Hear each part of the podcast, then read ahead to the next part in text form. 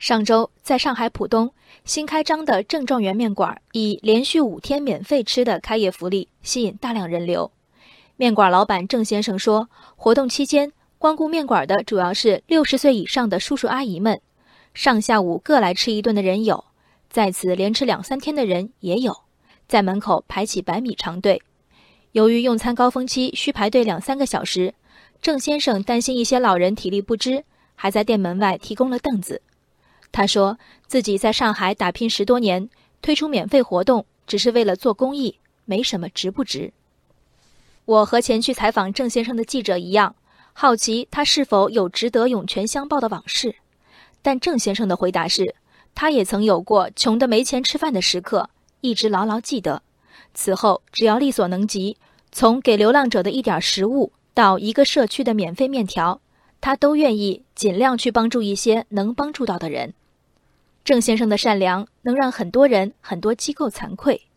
他理解的公益整洁、有序，而且体面。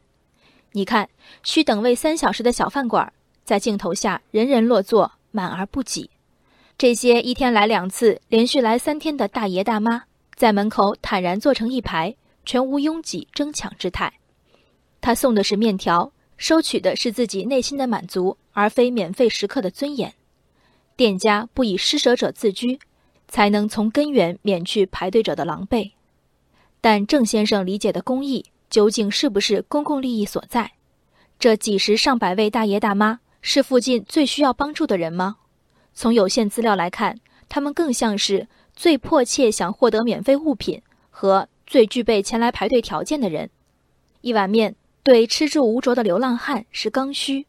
对长时间户外工作的体力劳动者是雪中炭火，对于大爷大妈呢，是不吃白不吃的理直气壮，是又不止我一个人的不以为然。